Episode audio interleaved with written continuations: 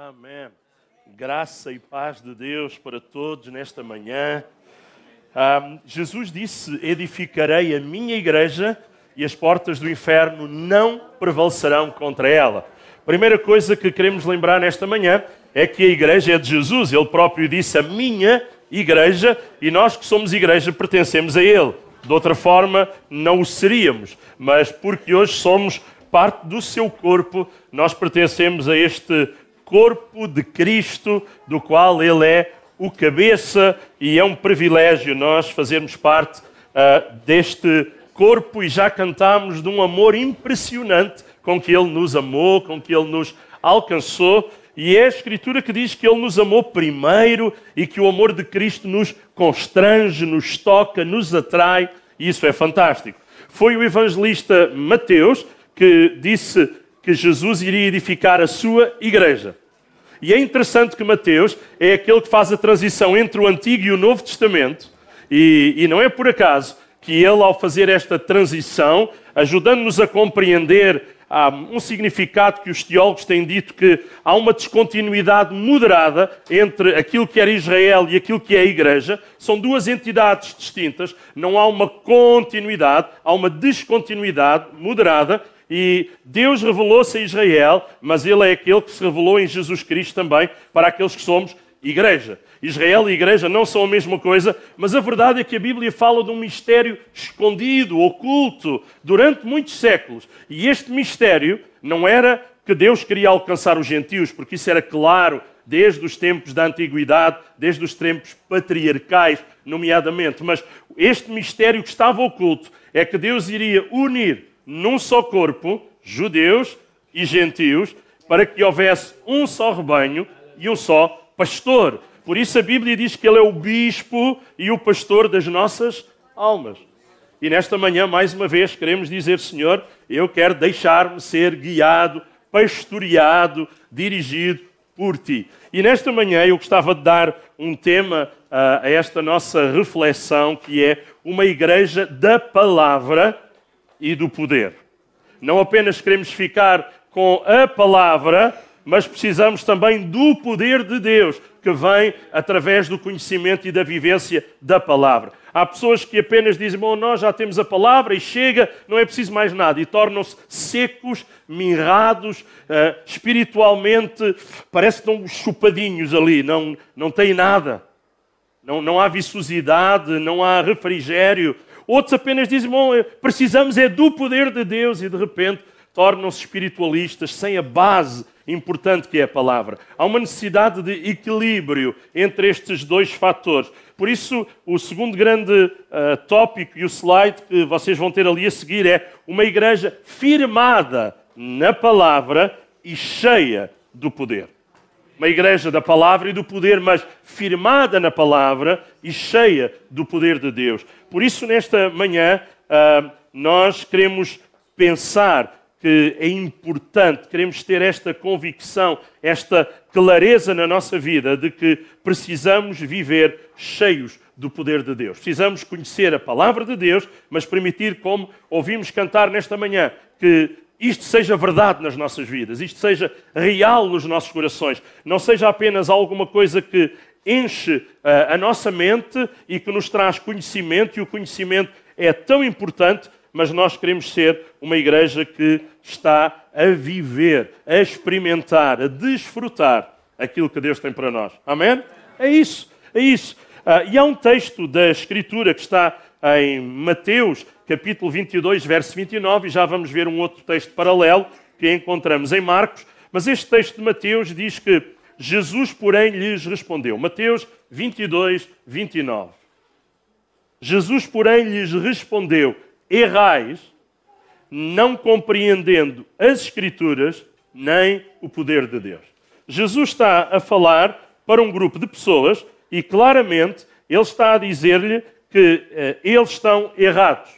Falta-lhes um conhecimento fundamental. Eles não conhecem nem as Escrituras, nem o poder de Deus. E não estão a viver o equilíbrio entre os dois sequer, que seria o desejável não conhecem nenhum nem outro e não estão a viver aquilo que Deus esperava que fosse a vida deles alicerçada, fundamentada na palavra e viver aquilo que Deus deseja para as nossas vidas, para os nossos corações. Por isso, este, este texto traz-nos um desafio a que nós precisamos não apenas ouvir falar da palavra, ouvir falar que Deus quer encher-nos com o seu poder, mas temos que conhecer uma, estar fundamentados nela e experimentar a outra, que é o poder de Deus e viver então cheios deste poder, cheios desta graça e cheios desta força que Deus quer derramar sobre a nossa vida. Quando Jesus está a dizer estas palavras, ele não está a falar para pessoas que nunca ouviram falar da palavra de Deus, ele não está a falar para pessoas que não conhecem a noção do poder de Deus, mas para pessoas que infelizmente tinham conhecimento e, infelizmente, não o viviam. Infelizmente, tornaram-se religiosos com uma grande capacidade de conhecimento, mas com uma vivência nula. E nós fomos chamados para conhecer, como diz Oseias, conheçamos e prossigamos em conhecer ao Senhor, porque Ele vai voltar breve, é o que diz o texto de Oseias, mas a verdade é que este conhecimento e este progresso no conhecimento tem que se materializar numa vivência clara, uh, que acontece não apenas ao domingo, mas que acontece a cada dia da semana, a cada dia das nossas vidas, com a graça e com a ajuda do nosso Deus. E é isso que Ele quer e é isso que Ele deseja tanto, tanto, tanto para a nossa vida, para o nosso coração, para que experimentemos qual seja a boa, a agradável e, como diz a Escritura, a perfeita vontade de Deus. Deus tem uma vontade que é boa, a sua vontade é agradável, mas a sua vontade é perfeita. Não é a nossa vontade que é perfeita. A nossa vontade tem tantas lacunas, é tão imperfeita, por isso queremos, queremos nos submeter à vontade de Deus, para que possamos experimentar, isso sim, aquilo que Ele quer, aquilo que Ele deseja, aquilo que Ele pretende, aquilo que Ele sonhou para a nossa vida. E sabem, ah, não é o modernismo ou o tradicionalismo ah, que é o verdadeiro assunto que, que nos deve levar a entender o que é a igreja. A igreja tem que estar fundamentada, tem que ter como fundamento, como alicerce, a palavra de Deus, porque fora disso não é igreja, pode ter o um nome, mas tem nome de que é e, e, não vive, e nós queremos ter nome de que somos e vivemos. Como diz o apóstolo Paulo. Então, ah, não só a palavra, porque podemos nos tornar biblicistas, falamos da Bíblia, conhecemos a Bíblia, mas ponto final, nada mais nem só o poder, porque tornaríamos espiritualistas ou emocionalistas apenas, dependendo de dizer eu senti, Deus revelou-me. A maior revelação de Deus que, que pode ter sido dada ao homem, ela já foi dada através da palavra de Deus. Mas Deus quer encher-nos com o poder, Deus quer iluminar-nos pelo Espírito Santo para que melhor entendamos a palavra e melhor possamos viver a palavra de Deus, a Escritura, o plano e o propósito de Deus para nós. Então, este é um equilíbrio que nós não podemos perder e que nós temos que buscar. E o contexto deste texto de Mateus 22, 29, que ainda estamos aí, ah, é que claramente estas pessoas elas revelavam erros de interpretação e de compreensão. Estes saduceus e fariseus eles estavam errados na sua forma de interpretar as Escrituras e de perceber o poder de Deus. Eles não estavam certos, estavam errados, por isso a sua vida prática, a sua praxis, também estava errada. Eu nunca posso ter uma prática correta, uma vida cristã saudável, correta aos olhos de Deus, se eu não interpretar corretamente qual é a vontade de Deus, aquilo que Deus quer, aquilo que Deus deseja. E, eh, infelizmente, poderão ainda hoje existir algumas pessoas, alguns crentes com este mesmo tipo de atitude destes saduceus e fariseus e estarem igualmente errados na sua compreensão das Escrituras e do poder de Deus. Ah, quanto às Escrituras, mais do que sabê-las, precisamos vivê-las. Mais do que sabê-las, precisamos vivê-las. Ah, quanto ao poder de Deus, mais do que saber que existe, está disponível precisamos buscá-lo. Precisamos buscar o seu poder, sermos cheios desse poder que vem de cima, que não, não pode ser fabricado por nós, mas que Deus quer derramar sobre nós. Um outro texto paralelo é São Marcos, capítulo 12, verso 24, que também teremos ali projetado, e que diz assim: Respondeu-lhes Jesus. Alguém faz uma pergunta e Jesus vai responder. E as respostas de Jesus são o melhor que nós podemos ouvir e viver. Jesus diz assim: Porventura, não errais vós em razão de não compreenderes as Escrituras nem o poder de Deus? Outra vez. Jesus queria que aquelas pessoas que lhe fizeram a pergunta pudessem ter uma boa compreensão equilibrada entre as Escrituras, o seu valor, a sua importância, o seu significado, a interpretação correta delas, equilibrada com a vivência do poder de Deus, equilibrada com a vivência de vidas que experimentavam o poder, a ousadia, a unção e a graça de Deus nas suas vidas. Estas pessoas auto-intitulavam-se detentores da verdade. Infelizmente, ah, Jesus afirma-lhes que eles estavam redondamente errados na sua compreensão e interpretação. Outra vez, tanto das Escrituras como do poder de Deus. Eles eram tendenciosos na interpretação, eles eram saudosistas de alguma coisa que nem eles próprios viviam. E a mim, isto, ah, quando eu penso em saudosismo, eu lembro-me de quando Deus desafia Gedeão para que ele pudesse ser usado nas mãos de Deus para um grande livramento que Deus queria dar à nação de Israel. E a verdade é que este homem, realmente, um homem valente, porque diz que tudo o que os judeus semeavam, tudo o que Israel semeava, vinham os midianitas e levavam, era tudo deles, Israel estava a trabalhar para o inimigo. Mas Gedeão disse: não, não, o inimigo não vai levar o trigo que uh, eu semeei. Ele foi corajoso e inteligente. Não foi malhar o trigo para o sítio que era regular. Tempos especiais exigem medidas especiais. Ele era corajoso e estratégico. Em vez de ir malhar o trigo para a eira, ele vai malhá-lo para um lagar, num sítio reservado. Mas teve coragem de o ir ceifar, teve coragem de o trazer para casa e disse: Este os midianitas não levam. E Deus olhou para a vida dele e, e Deus fala com ele e disse: o Senhor é contigo, varão valoroso, homem valente. Era ainda um jovem, mas que revelava coragem, revelava que ele não se dobrava diante do inimigo, acreditava que era possível resistir ao inimigo. E sabe, Deus disse-lhe que vai estar com ele, mas Gedeão vai dizer uma frase e eu fui lá por causa disto. Se Deus é conosco, se, se Deus é conosco, o que é feito? de todas as suas maravilhas que os nossos pais nos contaram. E mais uma vez, usando este exemplo, eu quero ajudar-nos a perceber que Gedeão está a queixar-se de uma geração mais velha, de crentes antes dele. E está a dizer: os nossos pais ainda nos contam as histórias, mas eu já não os vejo viver isso. Eu já não os estou a ver, eu já não tenho o exemplo direto deles sobre a minha vida. Eles já perderam o exemplo mas ainda tem as histórias. Queridos, não podemos ficar só com as histórias. Nós temos que continuar a ter o exemplo para a vida de novas gerações, em termos etários ou em termos de pessoas que chegam pela primeira vez a este corpo que é a Igreja de Deus. E precisamos que na nossa vida se possa ver o mover de Deus.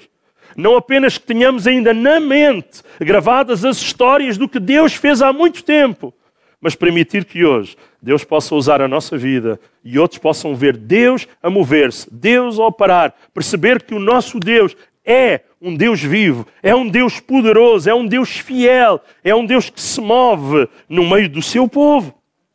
Olha este saudosismo destas pessoas a quem Jesus censura. Não resolvia nada.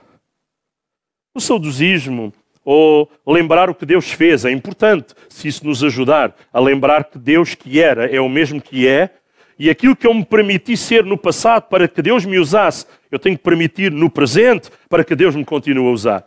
Obviamente que os anos vão passando, obviamente que se calhar já não tenho a mesma força, a mesma dinâmica. Quando Caleb fala com Josué e disse: Olha, Moisés disse que eu podia ir lá e conquistar aquele lugar onde existem os maiores gigantes.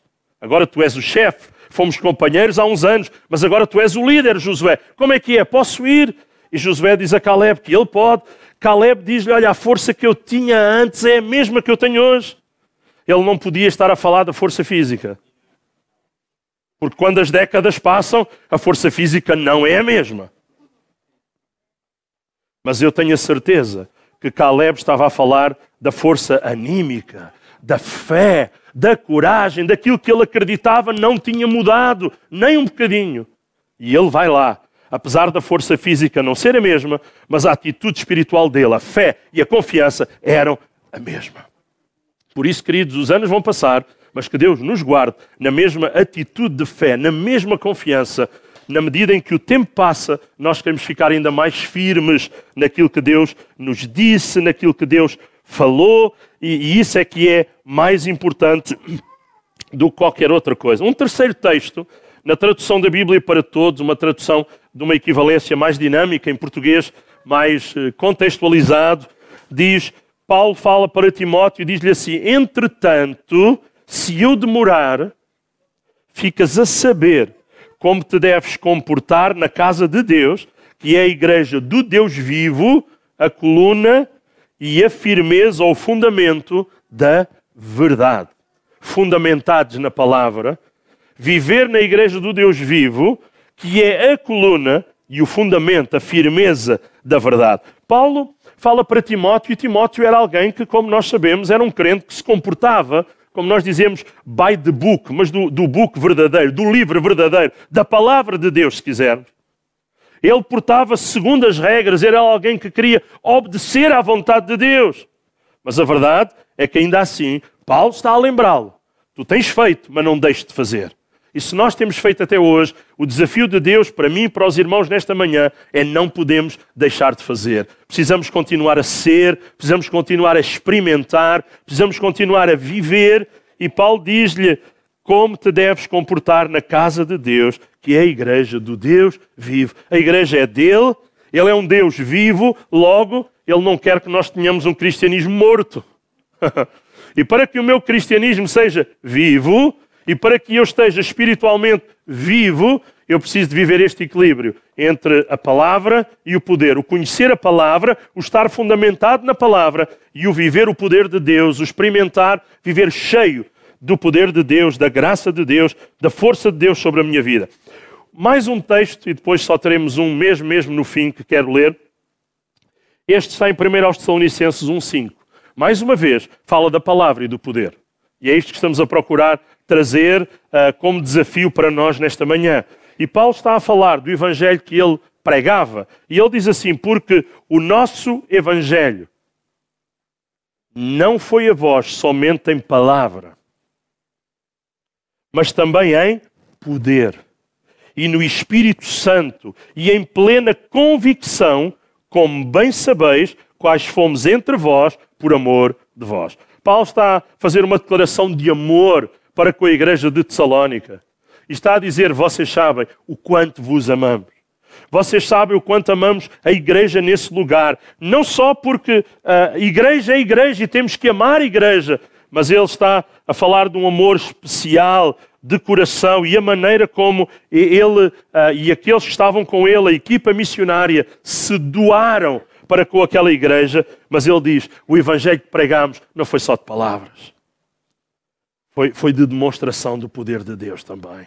E é isto que oramos para este tempo, para que a pregação do Evangelho, para que a pregação da palavra possa ser acompanhada, como o livro de Atos dos Apóstolos fala, pela manifestação do poder de Deus. E Deus, ainda hoje, eu estou convicto, quer manifestar o seu poder. Por isso, o verdadeiro equilíbrio está na coação, na, na ação conjunta da palavra e do poder de Deus. Se nós nos inclinarmos para um dos lados, nós perderemos o equilíbrio espiritual. Eu já ouvi alguém dizer: bom, nesta igreja nós não precisamos dos dons do Espírito Santo porque somos muito fortes na palavra. Não é assim. Como seria errado alguém dizer: bom, aqui não precisamos de muita ênfase na palavra, porque estamos cheios dos dons do Espírito Santo. Parece a igreja de Corinto. Andava ali às vezes um bocadinho ao lado, mas tinha todos os dons. Eu às vezes digo: eu não me importava de ser pastor de uma igreja assim, eles tinham tudo. Precisava era de ser arrumado. Mas eles tinham os dons todos não estavam ali com o funcionamento correto, por isso Paulo ensina-os, exorta-os, desafia-os, não para que eles deixem de buscar os dons, mas para que entendam que no culto, na igreja, deve haver ordem. Mas eles tinham, eles buscavam, mas nós não podemos perder o equilíbrio entre nenhuma destas coisas. Ah, irmãos, existia uma coisa, voltando lá ao texto inicial, aqueles dois textos paralelos uh, que Jesus menciona, existia alguma coisa mais do que desconhecimento daqueles religiosos a quem Jesus censura. Eles tinham hostilidade a Jesus, eles não gostavam de Jesus. Sabe porquê?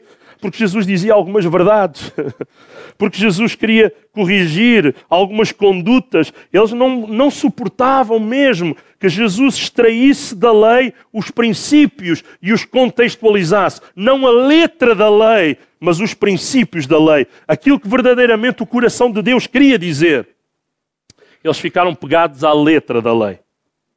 Eu conheci uma história de alguém que, em Vila Real de Santo António, tinha a responsabilidade de tomar conta de uma pequena frota de barcos e foi-lhe dito: não deixas, o comandante disse: não deixas aqui passar ninguém daqui para a frente. Ninguém passa. De repente houve um incêndio num dos barcos e aquele soldado não queria deixar passar os bombeiros. Só porque o comandante disse: ninguém passa. Mas o que ele disse foi um princípio, não foi para ficar pegado à letra da lei. Claro que os bombeiros precisavam de passar, Claro que era um benefício os bombeiros passarem. Agora, a ordem que lhe foi dada pelo comandante é ninguém passa no sentido de uma situação regular. Às vezes, nós conhecemos os princípios, mas não sabemos aplicá-los a circunstâncias especiais. E Jesus está a fazer isso. E estes religiosos não estão a gostar, porque eles só gostavam de ver as coisas pela, pela religião, pelos olhos da religião, pelas regras, pelas proibições, por tudo aquilo. E Jesus traz um, um novo contexto, uma nova roupagem, uma aplicação fantástica. Sabe? Em razão dos, dos seus argumentos, um, que não eram argumentos muito coerentes, estes religiosos a lógica deles não era correta, a interpretação deles não era certa e, e, e eles não aceitavam que Jesus pusesse em causa nenhuma das suas tradições, nenhuma da maneira como eles estavam habituados a fazer as coisas. E há pessoas que, no que respeita a viver para Deus, só sabem da maneira como estão habituados. Se de repente fossem a outro lugar, já não sabiam. Se de repente forem daqui, ah, como alguns de nós já tivemos oportunidade de ir cultuar no Brasil, na África, na Ásia, não sabiam como cultuar a Deus, porque não conhecem algumas daquelas músicas, ou, ou, a forma como eles têm a sua liturgia um bocadinho diferente e já ficariam perdidos. Mas em qualquer lugar, nós temos que aprender a louvar, a exaltar, a cultuar a Deus. Eu acho que o sítio assim mais, mais difícil que eu tive, mais estranho, mais, mais uh, diferente, foi em Bangkok, na Tailândia uh, e, e, depois em alguns países ali à volta, uma cultura muito diferente, muito estranha. Eu disse, uau, uh, mas sabem, podíamos sentir que Deus estava a ser cultuado naquele lugar e que aquelas pessoas estavam a viver a palavra de Deus e o poder de Deus. Mas claro, às vezes nós eh, estranhamos isto e Jesus estava a querer dizer-lhes que eu tenho que conhecer bem os princípios para os saber aplicar a cada tempo, a cada momento, a cada contexto e, e Ele nos quer ajudar não a ficarmos presos à tirania do método. Os métodos não podem escravizar-nos. Ah, mas é assim porque sempre foi assim. Sim, antes do 25 de Abril talvez era uma resposta fantástica esta. Eu lembro que uma vez perguntei ah, ao meu pastor uma daquelas perguntas difíceis, como adolescente e jovem. Disse, pastor, porquê é que isto é assim?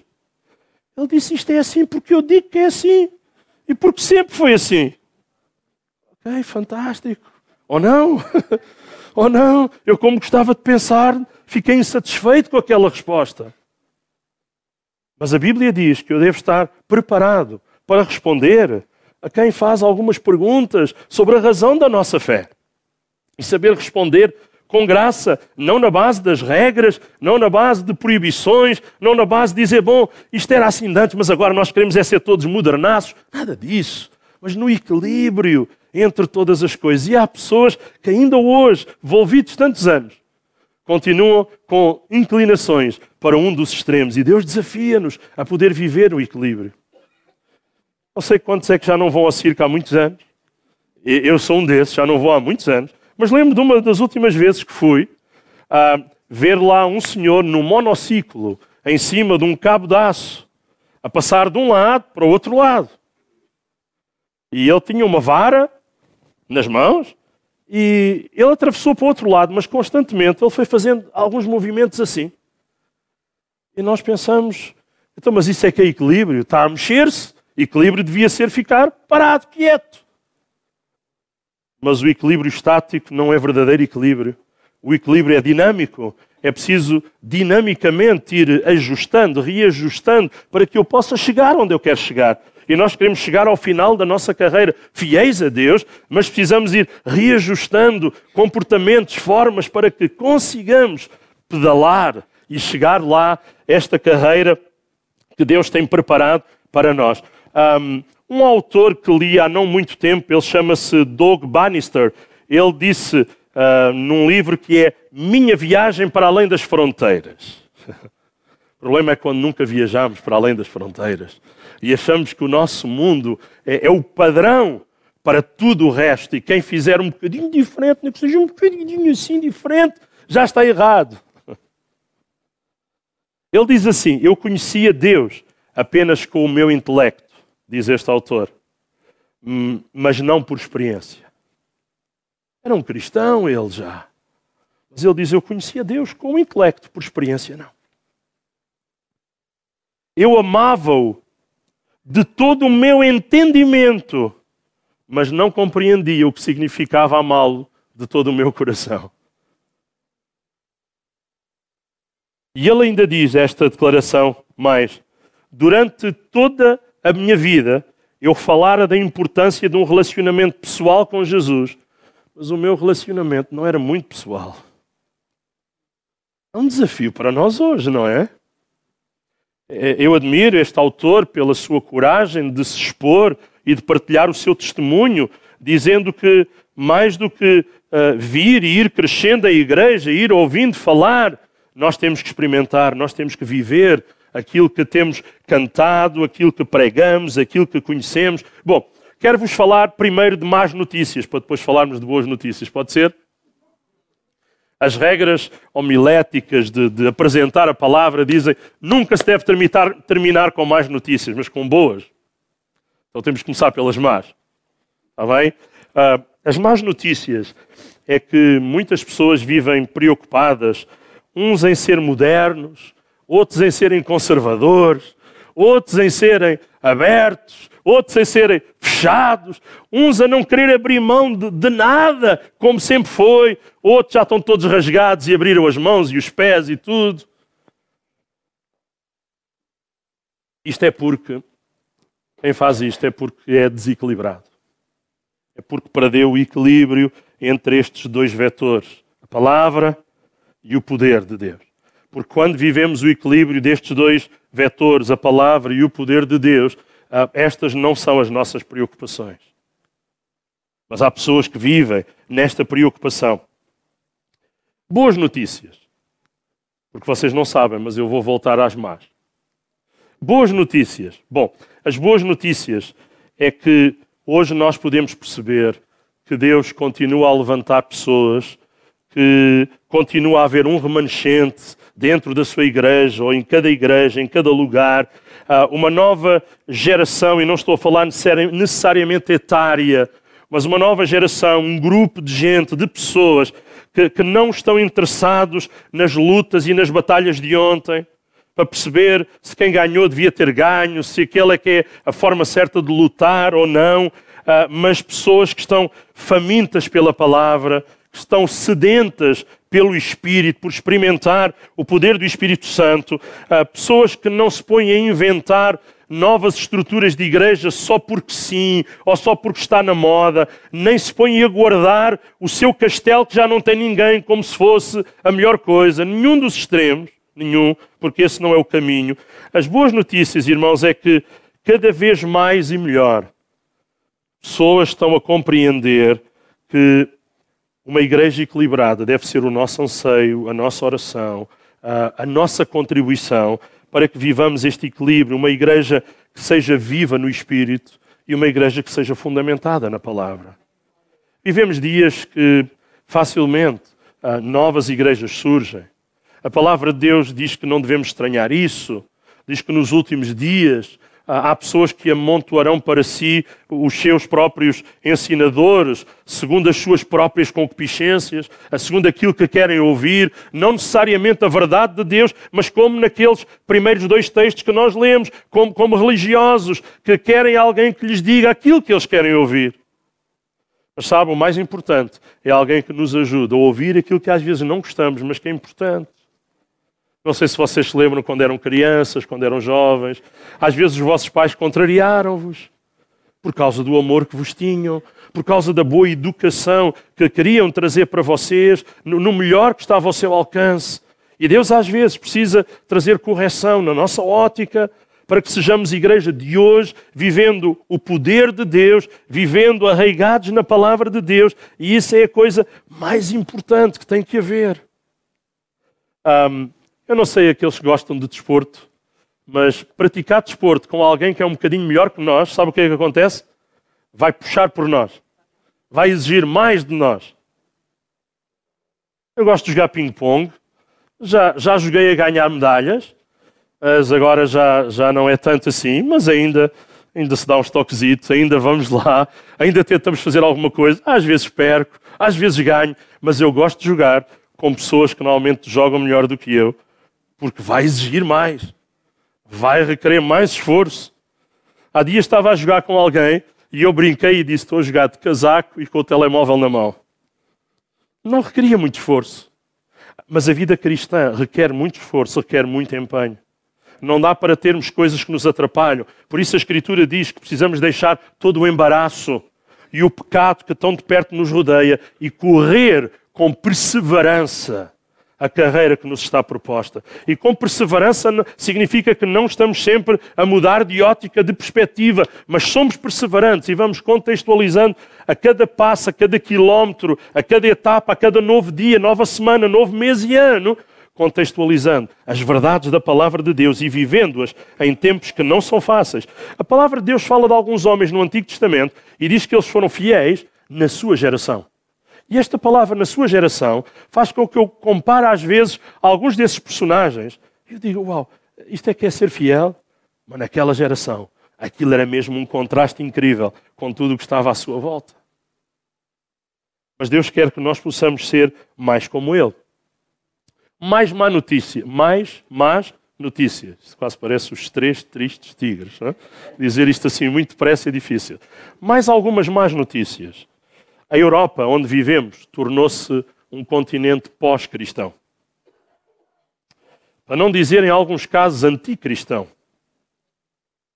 Não só removeu tudo o que tinha que ver com Deus e menções a Deus, da Constituição, de escolas, de muitos lugares, ah, mas ainda no meio disto tudo, é importante saber, é importante conhecermos que existem igrejas que Deus está a usar de uma forma fantástica. Mas também existem igrejas, algumas delas que foram importantes, relevantes, coisas no passado aconteceram incríveis, até alguns avivamentos no passado ou avivalistas saíram destas igrejas e Deus os enviou para o mundo, mas hoje apenas tem história, apenas tem nome, apenas tem tradição, hum, estão vazias, são nada mais do que relíquias de uma fé morta há muito tempo.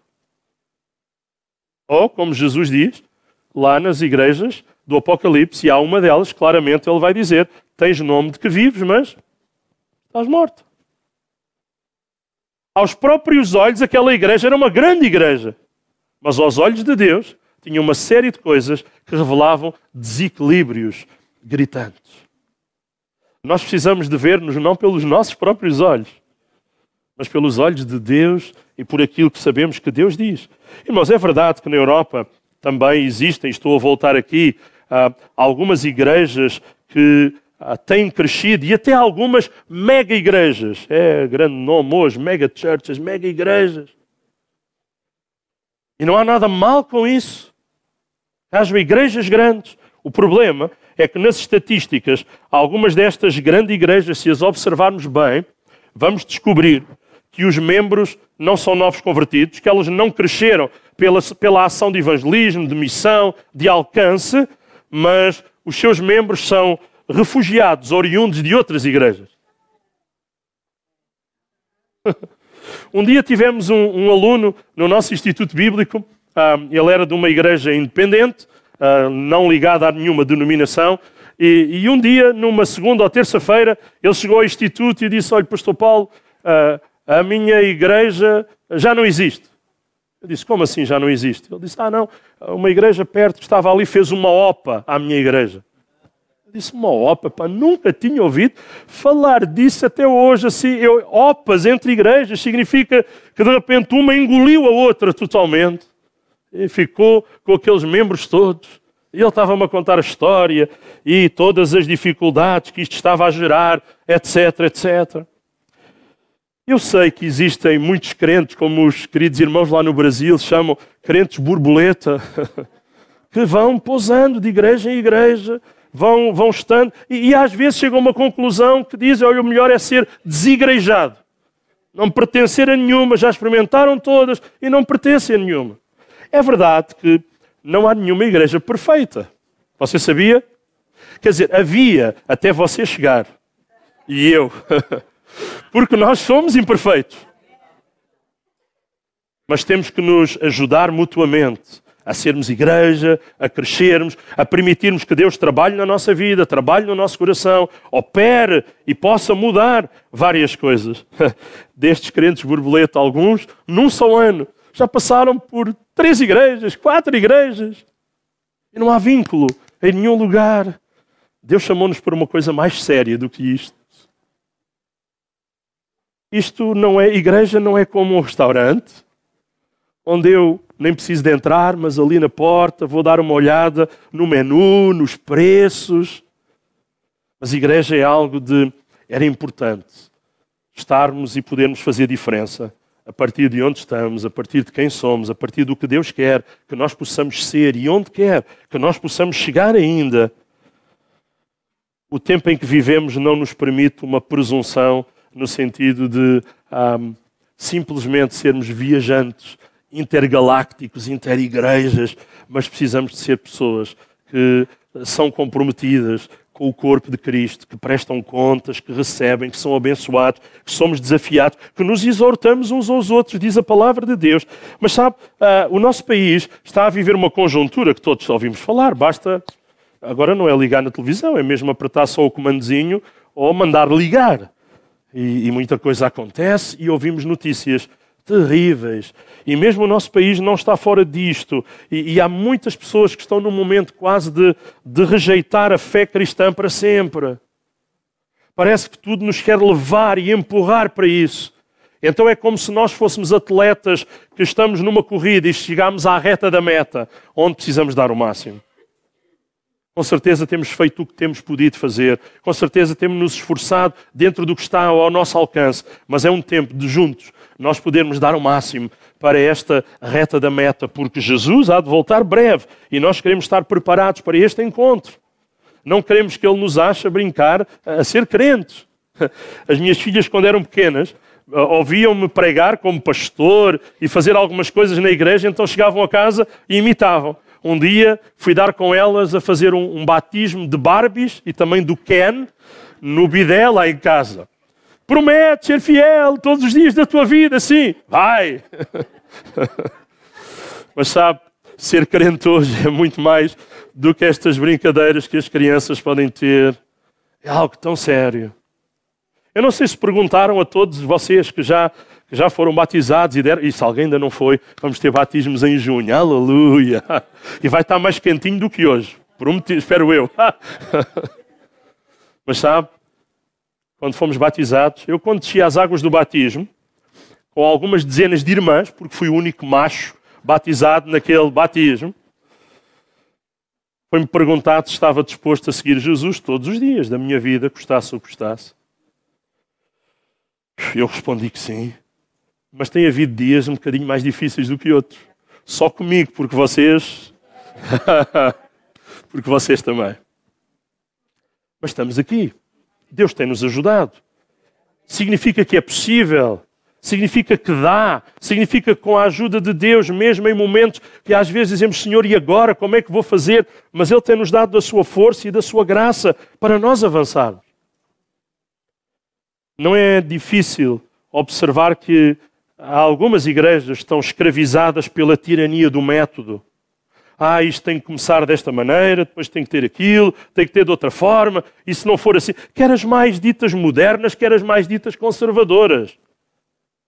Mas mais do que um método, nós precisamos do fluir de Deus e estar baseados na palavra. Outros dizem a gente não quer cá regras nenhumas, nem programas nenhums.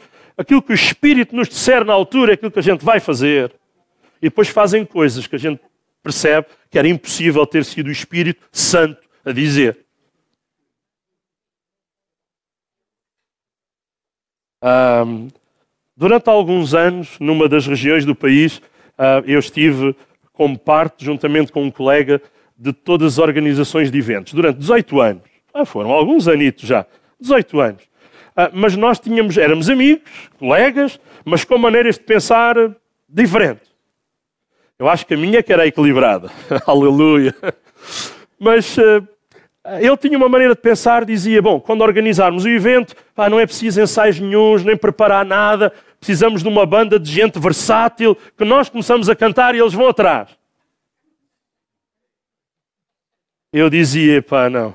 Nós precisamos de, de angariar gente das várias igrejas da região para também haver representatividade, que é importante. Vamos planear ter um desdobrávelzinho ali com as músicas, porque na altura ainda não se projetava, para ter ali com as músicas. Algumas delas são novas, as pessoas precisam ter escrito para poder seguir e louvarmos juntos.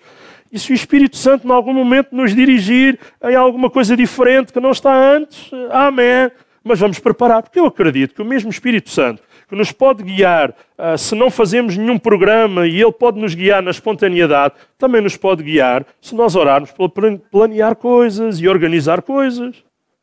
Por isso que nós ensaiamos, preparamos-nos e é importante fazer isso. Há pessoas que também vivem na ânsia de, de modernizar e simplesmente começaram a copiar métodos que até foram de Deus e Deus dirigiu para alguns lugares, mas a cópia é que não foi direção de Deus. Porque há coisas que são específicas para um lugar que talvez na realidade não funcionam. Ouça, eu não posso chegar a alguns lugares onde eu já tive, por exemplo, dos Palop, onde os irmãos têm cultos de três horas e dizer: Uau, isto é que é culto. Mora lá levar isto para a igreja para todos.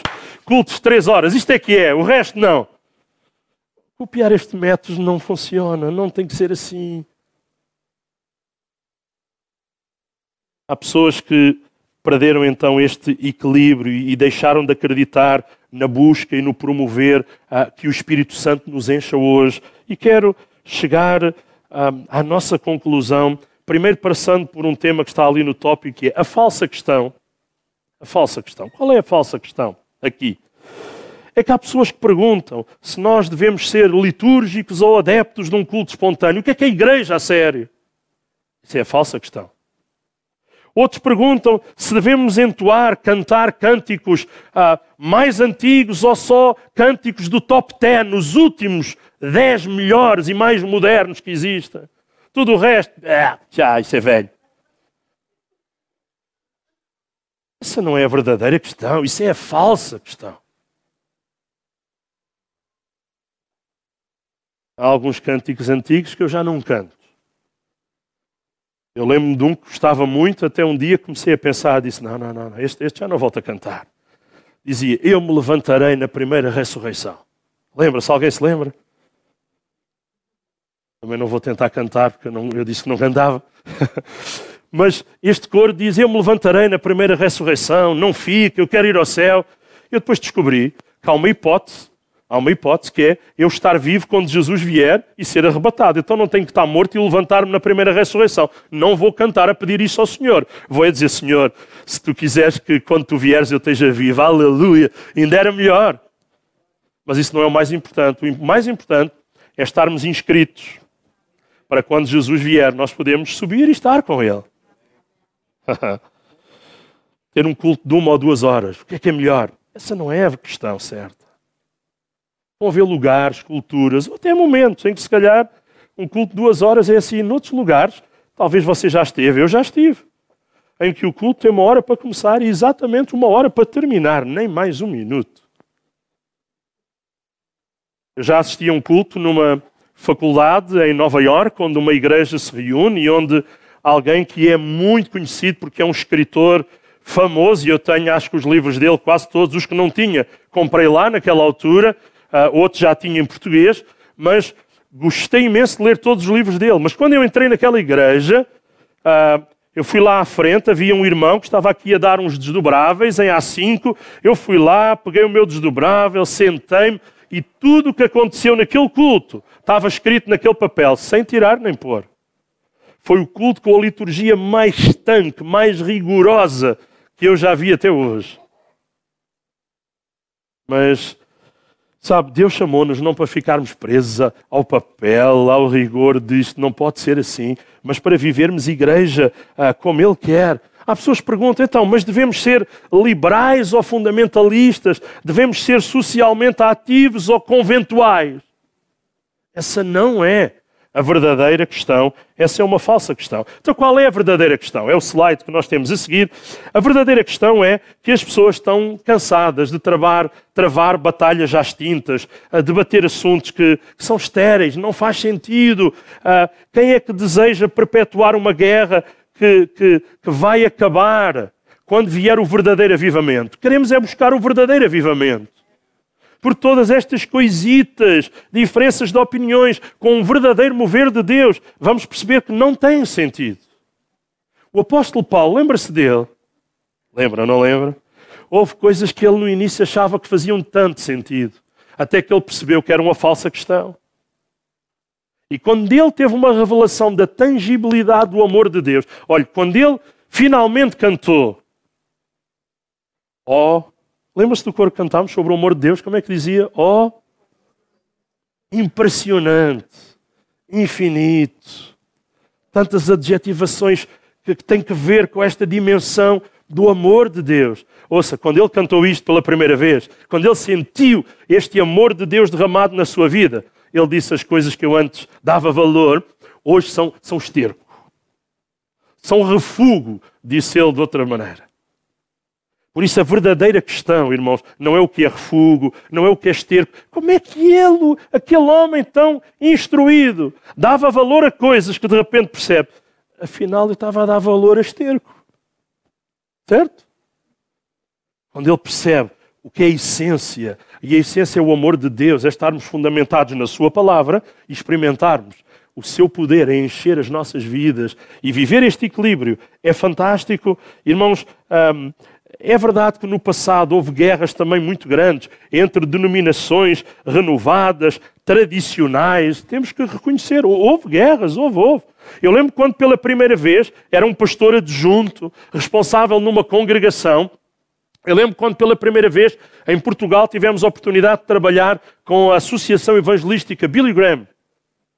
Eu na altura servia a Deus em Abrantes, fizemos, uh, organizamos uh, no cinema de Abrantes, planear tudo para convidar pessoas para ouvir o Evangelho ser pregado. Billy Graham ia pregá-lo, já nem sei a partir de onde, íamos transmiti-lo. Um, e estávamos a convidar pessoas e fizemos o trabalho juntamente, nós, a Igreja uh, Pentecostal Assembleia de Deus de Abrantes, com a Igreja Batista, com a Igreja Congregacional de Ponte Sor, com mais uma série de outras igrejas.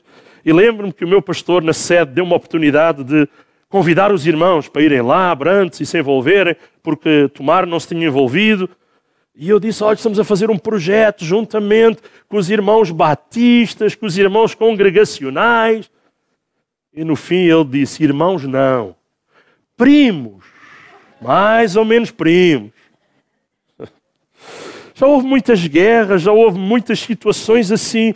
Mas sabe, eh, hoje mais do que nunca, também temos aprendido a trabalhar juntos para orar pela nação e mensalmente, mesmo neste país, há pessoas de várias denominações que se juntam para orar pelo, para que pessoas sejam alcançadas. Não para orar para que pessoas andem a trocar de igrejas, mas para orar para que cada igreja consiga alcançar pessoas à sua volta. E deixem em paz as pessoas que estão noutros sítios e que estão tranquilas e a servir a Deus onde estão. Mas hoje está-se a trabalhar em conjunto de uma maneira sem precedentes, graças a Deus, pelas alianças evangélicas, pelas sociedades bíblicas, pelas organizações que têm sido aglutinadoras, para que naquilo que é possível possamos trabalhar juntos. Há coisas que eu preciso trabalhar junto com outros pentecostais, mas há coisas que eu posso trabalhar juntos com pessoas de todas as denominações que tiverem o mesmo foco neste propósito que Jesus me deixou e me desafiou a fazer. Então, qual é a ação correta? E isto é aquilo que queremos concluir, lendo depois um texto bíblico. Nós precisamos equilibrar uma ortodoxia sólida, uma base escriturística sólida, em que eu estou arraigado e sermos cheios do poder do Espírito Santo de Deus uh, e termos uma caminhada prática de intimidade com Deus. Não de ouvir falar, mas de experimentar esta intimidade com Deus. Todas aquelas questõezinhas e questões únculas vão se tornar refúgio. Vamos perceber que não, não tem valor comparadas com viver o amor de Deus, experimentá-lo, anunciá-lo, sermos comprometidos com Ele. Nós não podemos orientar a nossa vida por sentimentos, não, nem por suposições, nem tampouco por tradições. Temos que fundamentá-la na palavra de Deus e saber aplicar os princípios da palavra de Deus à nossa vida. Ouça, eu lembro que uma vez já partilhei este exemplo, vou fazê-lo outra vez neste enquadramento. Deuteronômio, capítulo 22 fala e começa a falar. Se nós virmos extraviado o boi ou a ovelha do nosso irmão, não nos podemos furtar a eles. Ele é isto e diz, o que é que isto tem a ver comigo? E diz, devolvê-los-ás ao teu irmão. Olha, o que é que isto quer dizer? Isto quer dizer que se eu olhar para este texto e para a Bíblia como um livro de regras e de proibições, eu vou dizer: olha, eu não tenho nem, nem ovelhas, nem burros, nem bois, por isso este versículo não tem nada a ver comigo. Posso dizer: olha, eu achei um casaco, até sei de quem é, mas temos pena, achado não é roubado, aleluia, glória a Deus. É interpretar mal aquilo que Deus quer ensinar. O princípio que está ali é um princípio de restituição. Por que é que eu fui buscar este exemplo? Se eu não sei extrair os princípios corretos eu nunca vou poder vivê-los. Vou ver apenas regras. Mas Deus quer que eu possa conhecer os princípios e valores da Sua palavra para aplicá-los em cada momento. Já não temos burro, já não temos ovelhas. Ah, não sei se alguém ainda tem lá no quintal um espacinho para isto, se calhar assim ou não. A maioria não. Mas sabe, aprendemos a viver a palavra de Deus, aprendemos a viver neste tempo com a ajuda de Deus. Outra coisa, irmãos, é que nós não nos podemos distrair, nem podemos partidarizar. Temos que estar unidos, temos que estar comprometidos neste tempo. Precisamos de compromisso, precisamos da participação de todos para o crescimento deste corpo que é o corpo de Cristo. Então, já dissemos, o equilíbrio uh, não é estático, é dinâmico. Eu gostava de terminar lendo aqueles que têm Bíblia. Podem abrir, eu não preparei estes versículos para serem projetados, seria para podermos ler ou na sua Bíblia ou no seu telemóvel, e eu vou ler na tradução da Bíblia para Todos, da BPT, aqueles que têm em telemóvel é mais fácil, Efésios capítulo 4, verso 1 a 3, e depois versos 11 até 24. E queremos concluir com esta leitura o nosso texto. Efésios capítulo 4, verso 1 a 3. Agora, para a igreja de Éfeso, Paulo está a dizer: Peço-vos, portanto, capítulo 4, verso 1, Peço-vos, portanto, eu que estou preso por causa do amor do Senhor, que vivam de maneira digna da chamada que receberam. Deus está a desafiar-nos a vivermos de maneira digna. Depois, no verso 2, sejam modestos, humildes e pacientes, manifestando assim que se amam uns aos outros. Precisamos da modéstia, precisamos da humildade, precisamos da paciência. Eu não, eu não posso chegar aqui e, e dizer a este cameraman novo: tu não percebes nada disto.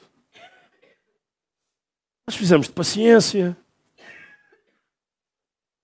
Precisamos de, de, ajudar, de formar pessoas. Talvez há pessoas que há coisa, há áreas em que eu estou habituado e eu farei melhor do que outros, mas ninguém é bom em tudo.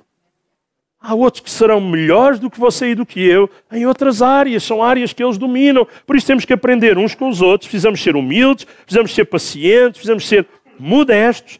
E o verso 3 diz: esforcem-se. Eu não sei se você nesta manhã pode olhar assim para o lado e dizer ao irmão que está do, do lado direito e esquerdo: esforça-te. Ou, se preferir, dizer: vamos lá esforçar-nos. Porque isto envolve-nos uns aos outros. Esforcem-se por conservar a unidade que vem do Espírito, vivendo em paz uns com os outros. Há pessoas que não querem viver em paz. Até o apóstolo Paulo diz num outro lugar: no que depender de vós, tendo paz com todos. Mas às vezes não depende de nós. Pode haver pessoas que não querem ter paz, que querem manter a guerra, que é para continuarem a fabricar armas. Parece que isso lhes dá lucro ou vantagem pessoal. Verso 11. Foi Ele, foi Jesus, que nos constituiu, uns como apóstolos, outros como profetas, outros como evangelistas, outros como pastores e mestres, com o fim de preparar os santos para o serviço da comunidade, para a edificação do corpo de Cristo. Então, Deus dá dons que são pessoas, que são ministérios. Primeiro, diz o texto no, no verso 11: apóstolos, profetas, evangelistas, pastores e mestres. São dons que Deus dá à igreja na forma de pessoas. Para quê? Para poderem animar o corpo de Cristo, preparar os santos para o serviço e para a edificação do corpo, para que juntos possamos estar envolvidos nesta edificação. Até quando? Verso 13. Até que todos cheguemos à unidade da fé. Já todos chegaram? Ainda não. Até que todos cheguemos à unidade da fé, ao pleno conhecimento do Filho de Deus. Você já chegou ao pleno conhecimento?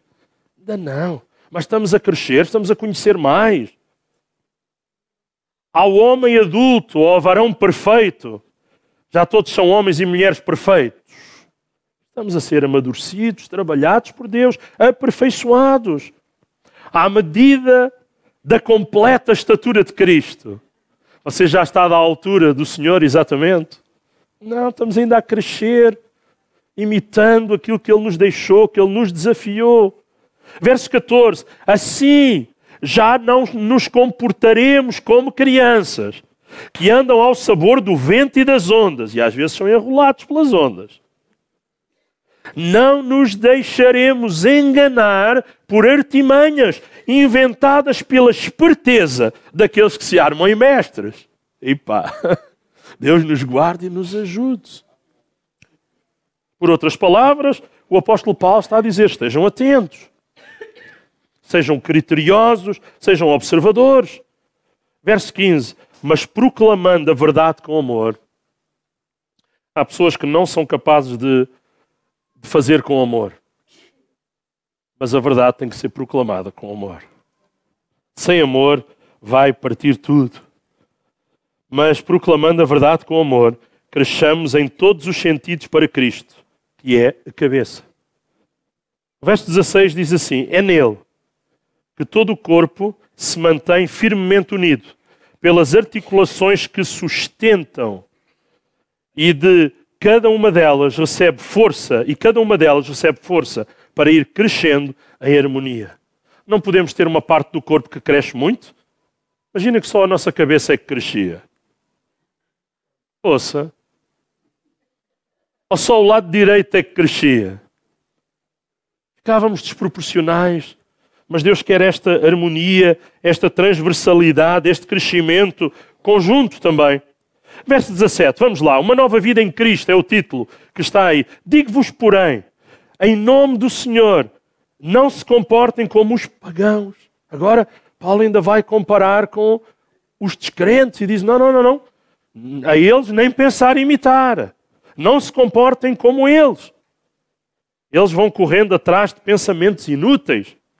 O seu entendimento está completamente às escuras por causa da ignorância que os domina e do endurecimento do seu coração. Andam longe da vida que Deus lhes oferece.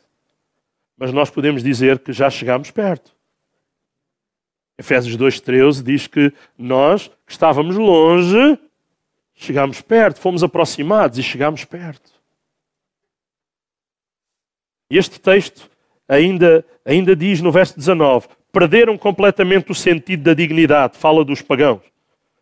perderam completamente o sentido da dignidade, entregando-se à libertinagem e à prática desenfreada de toda a imoralidade. É assim que a nossa sociedade está a viver. Mas nós somos povo de Deus, que querem conhecer a palavra, estar sustentados na palavra e experimentar a força de Deus para podermos viver o que Deus nos quer desafiar a viver. Verso 20, estamos no fim. Mas a vossa aprendizagem sobre Cristo não foi assim. Com certeza que ouviram falar dele e foram instruídos acerca da verdade e da mensagem de Jesus, isto é, devem abandonar os velhos costumes e as maneiras antigas de viver, corrompidos por desejos enganadores, e devem renovar a vossa mentalidade seguindo os critérios do Espírito. Vivam, portanto, uma vida nova, uma vida digna da nova humanidade criada à imagem de Deus, baseada na justiça e na santidade que advém ou que vem pela verdade. Que Deus nos ajude a viver pela verdade da palavra de Deus. Não na, na base da mentira, mas na base da verdade de Deus. Enquanto nosso grupo Louvor vai subir e, e nos vai ainda dirigir uh, celebrando e, e, louvando a Deus com um dos cânticos, eu gostava de uh, dizer ainda algumas palavras e, e, baseado naquilo que eles também vão cantar nesta, nesta manhã, lembrar-nos que a vida que temos ela é preciosa demais para ser vivida de qualquer forma. Não queremos gastá-la de qualquer maneira. Não queremos gastá-la no impulso das nossas emoções, porque isso vai, não, não vai trazer bênção, não vai trazer vitória, não vai acrescentar aquilo que precisa ser acrescentado verdadeiramente à nossa vida. E Deus tem coisas tão boas para acrescentar a nós. Ele tem coisas tão boas para nos dar. Mas Ele quer nos animar a vivermos num, num equilíbrio entre estes dois vetores tão importantes. Não há outros dois tão importantes como este. A palavra, o que conhecemos dela e o poder do Espírito Santo sobre a nossa vida para sermos capacitados a viver o que Deus nos chamou a viver. Eu não vou conseguir sozinho, pelo conhecimento intelectual, mas eu vou precisar do poder do Espírito Santo para conseguir viver esta vida que Deus me chama a viver. Queria vos convidar a ficarmos de pé. Ainda vamos orar. Ainda gostava de desafiar-te a cantar ou as palavras deste cântico que já há pouco cantamos, ou nas tuas próprias palavras. Podermos, nos momentos, falar com Deus e dizermos que desejamos ser homens e mulheres de Deus, equilibrados, sedentos por experimentar mais do seu poder, da força que o Espírito Santo nos quer dar nos dias que Deus nos chama para viver, não é possível na nossa força. Precisamos do poder de Deus, precisamos da força do Senhor, precisamos que Ele renove o propósito do nosso coração.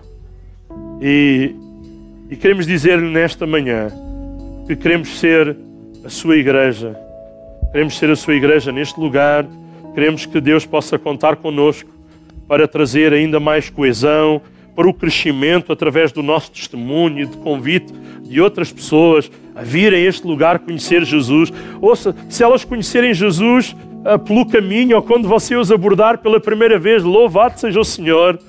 Traga-os para fazerem parte desta família, para que nós possamos fazer o que a Bíblia nos ensina, a discipular, a batizar e a estarmos juntos como este corpo de Cristo neste lugar. Aleluia. Se assim desejar, curva a sua cabeça e fique diante de Deus por uns momentos. Aleluia. Aleluia. Estás aqui, moves-te entre nós. Aleluia. Te adorarei. Senhor, move-te entre nós nesta manhã mais uma vez. Recebe a nossa adoração. Estás aqui, mudas destino. Oh, aleluia, aleluia. Te adorarei. Eu te adorarei. Te adorarei. Sim, Senhor. Estás aqui. Aproveita para sentir esta presença, a presença de Deus que está neste lugar. Se tu precisas de um milagre, de ajuda de Deus nesta manhã, diz: Senhor, toca o meu corpo, toca a minha vida. Enquanto tu adoras, permite que Ele se mova, aleluia, que Ele transforme, que Ele opere. Oh, aleluia, aleluia, sim, Senhor. Adoramos o teu nome, Aqui, estás aqui. te louvamos. Moves-te entre Senhor, nós. move-te, aleluia, neste lugar. Que o teu Espírito tenha liberdade para se mover, para operar, para encher. Estás aqui. Aleluia. Mudas destinos. Ó Senhor. Obrigado. Obrigado porque tu és aquele que moldas, que trabalhas em nós, que nos aperfeiçoas. Estás aqui. Faça isto nesta manhã, Senhor. Operas teus milagres. Oh, a ti damos glória. Glória, glória ao teu nome. Tu és Deus de milagres, és Deus de poder, aleluia. Estás aqui. E a tua presença, Senhor, Transforma as nossas a nossa vida. vidas. Te adorarei. ajuda-nos a viver. Este equilíbrio de fé, este cristianismo, Meu segundo os Deus teus é olhos. Deus de milagres, Aleluia. Deus de Declaramos nesta manhã. no deserto, Ele é luz luz.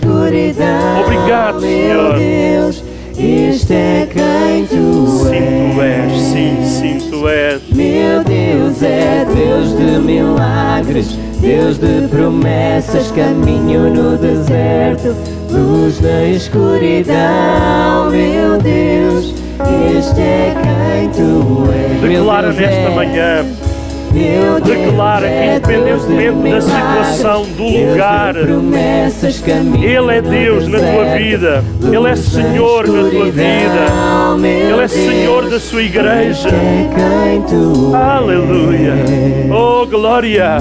Honra e Deus louvor é ao nome de Jesus. Deus de promessas, caminho no deserto. Mesmo que estejas a passar por aquilo que podes chamar deserto, há caminho, há luz de Deus. Amém. Obrigado, Jesus. Obrigado, Jesus. tocas corações. Senhor, toca o meu coração uma vez mais. O toque da tua mão, toque do teu espírito, o toque da ação da tua palavra. Oh, Senhor, aleluia. Eu te adorarei. Te adorarei. Recebe a nossa adoração nesta manhã. Adorá-lo é nós podermos exaltá-lo por quem Ele é.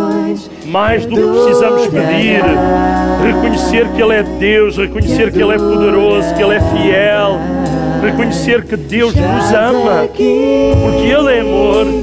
transformas nossas Glória a Deus, oh glória a Deus. Te adorarei, Eu te adorarei, Senhor. te adorarei. Eu não sei se nesta manhã, independentemente de alguma situação específica numa ou noutra área, e eu não estou a especificar nenhuma área em especial, mas gostava de perguntar se alguém, independentemente de qual seja a situação, deseja que nós, como igreja, possamos orar em, em seu favor, em teu favor nesta manhã. Eu queria convidar-te, se puderes fazê-lo, a sair do teu lugar e chegar aqui à frente. Vamos orar a Deus, vamos, vamos fazer deste lugar um, altar, pedindo que Deus possa ajudar, tocar em vidas que nesta manhã desejam que nós oremos como igreja. Não tenhas qualquer tipo de vergonha, receio, estamos em família, entre irmãos, queremos orar a Deus, queremos pedir a bênção de Deus sobre a vida uns dos outros, por isso, vem no nome de Jesus, queremos orar, ninguém vai perguntar qual é a situação, Deus sabe, tu também sabes, conheces, mas vamos pedir que Deus nesta manhã estenda a sua mão de amor, estenda a sua mão sobre a vida daqueles que chegaram à casa de Deus com algum tipo de problema, algum tipo de situação, há algo que pesa na tua vida, sentes que alguma coisa ah, pode parecer deserto, estás a orar por vitória em alguma área e nesta manhã queremos orar e pedir que Deus estenda a sua mão de amor sobre a tua vida. Olha, nós queremos orar e eu vou pedir a outros irmãos que talvez não estão a viver uma situação de problema, mas irmãos que estão aqui, que fazem parte da liderança da igreja, líderes de departamentos, outros irmãos que estejam à vontade, quiser sair do seu lugar e vir orar por algum irmão ou irmã que está aqui à frente, talvez é um amigo, uma amiga, um irmão com quem você tem empatia, não tenha vergonha também, por favor, saia do seu lugar e vamos orar. Vamos orar uns pelos outros. A Bíblia diz que devemos orar uns pelos outros para que seremos, para que tenhamos vitória, para que possamos ver o mover de Deus, o operar de Deus. Você pode sair do seu lugar e furar aqui pelo meio e vir orar por alguém específico, passar por aqui. Vamos orar uns pelos outros. Vamos pedir que Deus, nesta manhã, toque a vida de todos aqueles que, em fé, têm saído do seu lugar e, dando este passo de fé, têm dizer: Senhor, eu quero, Senhor, eu preciso. Senhor, ajuda-me. Senhor, olha para mim. Senhor, eu quero experimentar viver cheio de Ti, cheio da Tua palavra, cheio do Teu Espírito também. Nesta manhã, pede que Deus te encha, pede que Deus possa suprir a tua necessidade. E olha, pessoas estão a vir para orar e para impor as mãos, para, para abraçar e orar juntos, mas mais do que o toque humano de qualquer mão, Sente nesta manhã o toque da mão de Deus sobre a tua vida. Sente nesta manhã que Deus está a tocar a tua enfermidade. Sente nesta manhã que Deus está a suprir a tua necessidade. Sente nesta manhã que Deus tem ouvido a tua oração e o teu clamor. Aquilo que tu tens dito ao Senhor e que ninguém mais sabe. Deus nesta manhã está a trazer resposta. Resposta do céu para o teu coração, para a tua vida, trazendo ajuda no nome de Jesus. Aleluia, aleluia. Oh, nosso Pai, nosso Deus, eu quero orar por cada uma destas irmãs, cada um destes irmãos que tem saído do seu lugar, que tem vindo, Senhor, a este altar acreditando que Tu és um Deus fiel, um Deus poderoso não porque aqui à frente haja mais poder do que no seu lugar, mas Senhor, porque estamos juntos e temos dado passo de fé, dizendo: Senhor, olha para mim, Senhor, eu preciso, Senhor, toca-me nesta manhã, opera na minha vida nesta manhã, manifesta a tua glória em mim nesta manhã. Tu estás aqui, aleluia. Declara nesta manhã que estás convicto da presença de Deus ao teu lado. Ele está aqui, Ele está neste lugar, Ele transforma corações, Ele muda destinos. Aleluia, aleluia. Louvado seja o Senhor. A Ele glória, ao nosso Deus toda a honra, todo o louvor. Curanda mama chore, basuna mamatai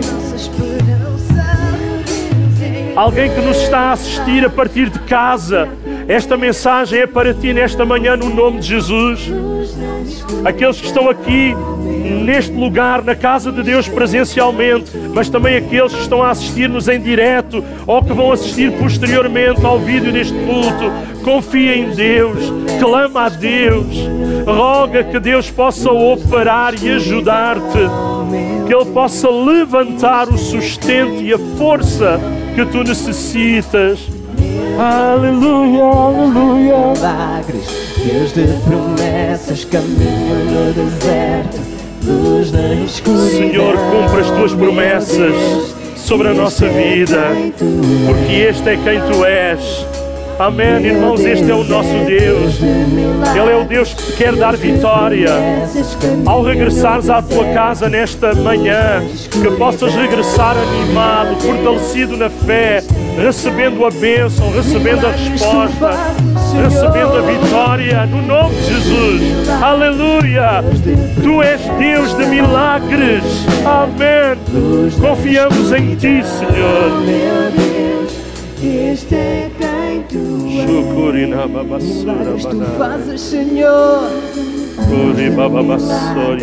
Deus de promessas, caminho no deserto. Oh, aleluia. Aleluia. Aleluia. Cura traz libertação, Senhor, meu Aleluia. Deus, tu és.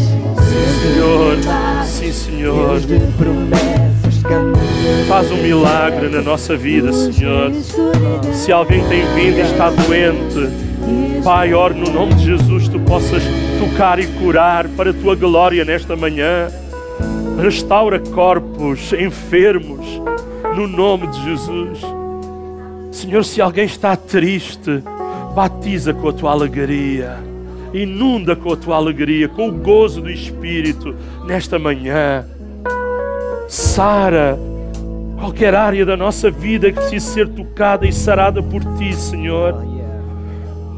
Se alguém precisa, na sua parte emocional, ser sarado, oh Senhor, trabalha em nós, trabalha neste lugar, move-te neste lugar.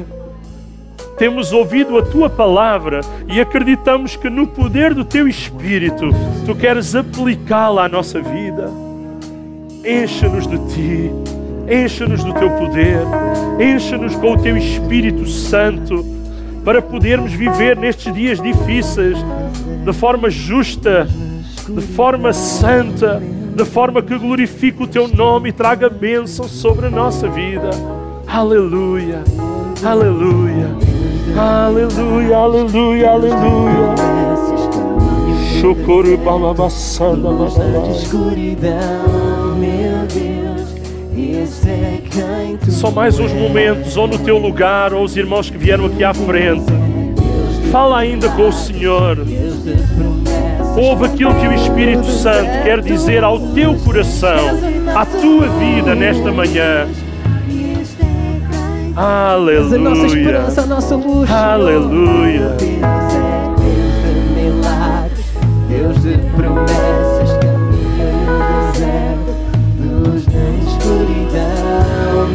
Deus, este é quem tu és.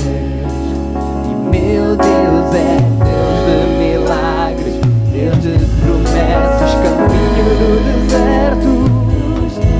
A nossa luz, a luz do mundo, és tu, Jesus.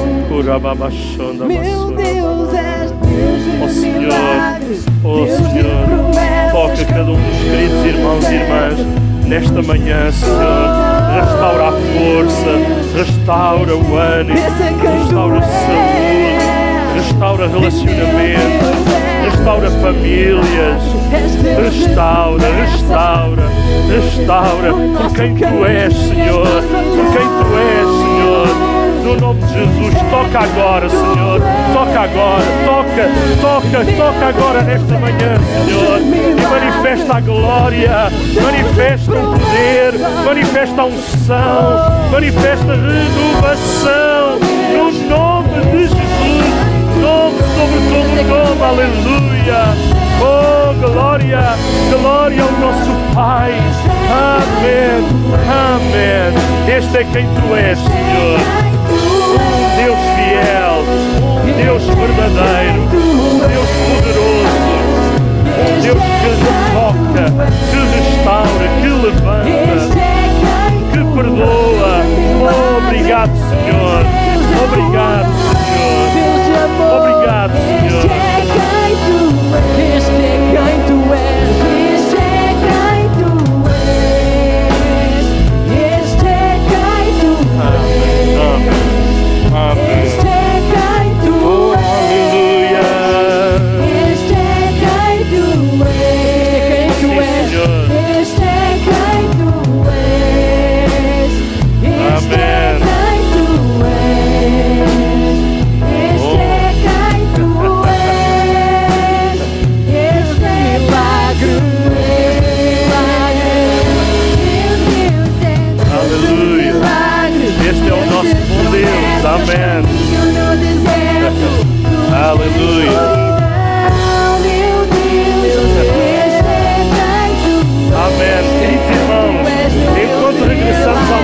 lugar. Deus de promessas, caminho. Aleluia. Glória a Deus, glória a Deus. É Enquanto regressamos ao nosso lugar, com algum irmão que está à tua volta, tu podes dizer nesta manhã: estamos juntos. Estamos juntos para orar uns pelos outros, estamos juntos para caminharmos juntos e nos animarmos, fortalecermos, recebermos de Deus a força e a ajuda que Ele tem para as nossas vidas. Aleluia. Amém. Podemos dizer obrigado, Jesus, nesta manhã, agradecer o que Ele já fez por nós, em fé, em expectativa, saber que Ele que começou a boa obra em nós, Ele quer continuar esta maravilhosa obra, aperfeiçoando de dia em dia, não apenas de domingo em domingo, mas de dia em dia. Ele quer fazer isto sobre a nossa vida. Enquanto os irmãos tomam os vossos.